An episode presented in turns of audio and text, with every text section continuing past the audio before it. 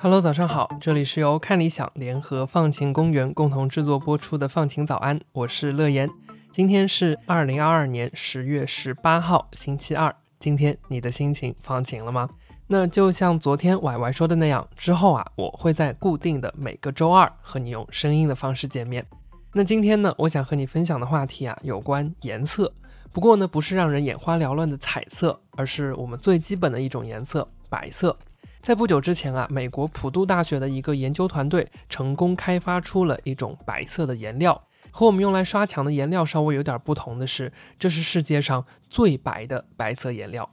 那你或许会想问了，最白是多白？那有了这么白的颜料，要用它来做什么呢？在今天的节目里呢，我们就一起来回答这两个问题。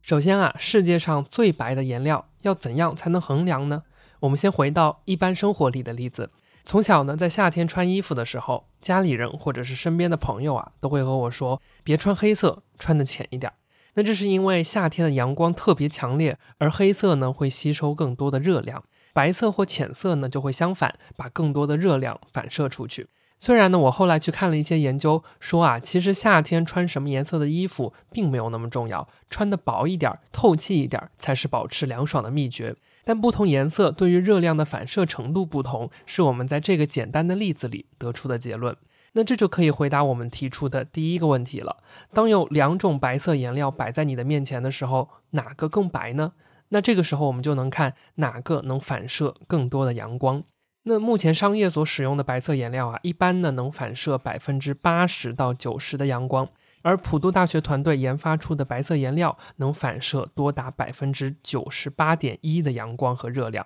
那相比于没有颜料覆盖的情况啊，如果把这种白色颜料涂在物体表面，那物体表面的温度呢就会下降大约四点五度左右。也就是说啊，涂上这层白色颜料，就好像是穿了一件防晒衣，能够显著的降低物体表面或者是内部的温度。那说到这儿啊，我们的第二个问题呢，其实也就迎刃而解了。这种世界上最白的白色颜料的用处啊，就是用来降温的。那现在最主要的降温工具是空调，而如果使用这种白色颜料来达到同样降温的目的呢，首先就是不需要用电，造成能源消耗了。那同时啊，空调呢虽然降低了室内的温度，但也会提高室外空气中的温度。换句话说呢，就是把热量换了个地方，但它们仍然存在。而如果我们去使用白色颜料作为表面呢，就能做到把大部分阳光和热量直接反射回大气当中去，实现真正意义上的降温。那当然了，这样的颜料呢，暂时不会被用在日常的建筑上，因为一旦遇到大晴天，我们和城市里动物们都可能会无法承受被反射的刺眼的光照。但在另一个领域，航空业，这种白色颜料呢，如果能在未来普及，会带来非常大的好处。我们都知道啊，飞机在高空飞行的时候会暴露在非常强烈的日照之下，所以呢，飞机上的空调才需要开得特别特别足，来避免机舱内的温度过高。这也是为什么大多数飞机都是白色或者浅色外观的原因了。那如果我们把这种更加白、更加亮的颜料用在飞机的喷涂上，我们就能够帮助一架飞机来反射更多的阳光和热量，在物理上降低更多的温度，从而减轻飞机上空调所需要负担的工作量，从而来减少空调运作所导致的能源消耗。普渡大学的团队在研发的过程当中啊，已经呢有很多的飞机制造商向他们发出了订单的邀请，说希望能尽快用上这种颜料来降低一些成本。而类似的呢，在火车、汽车甚至是航天器的制造当中，这种白色颜料都有不小的潜力和潜在的市场。那其实啊，团队在去年的春天呢就已经向外界公布了一款白色颜料，甚至在当时凭借这种前所未有的白色获得了吉尼斯世界纪录。不过呢，按照当时所使用的材料啊，如果需要达到反射百分之九十八点一的热量的要求呢，颜料喷涂的厚度需要达到四百微米。四百微米其实听上去已经非常非常薄了，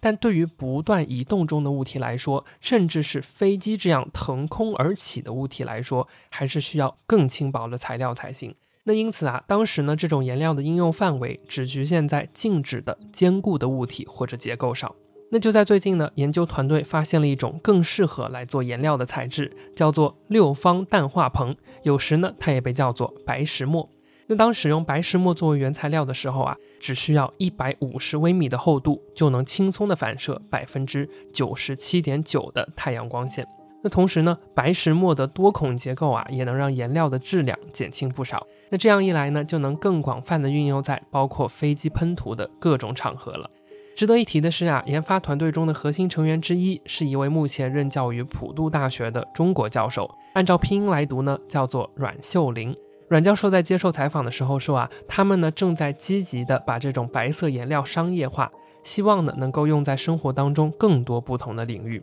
比如说交通、住宅、服装等等，帮助缓解不断恶化的气候危机，在省下一笔电费的同时，拯救我们的自然环境。而所有的这些啊，只是一桶颜料就能做到的事儿。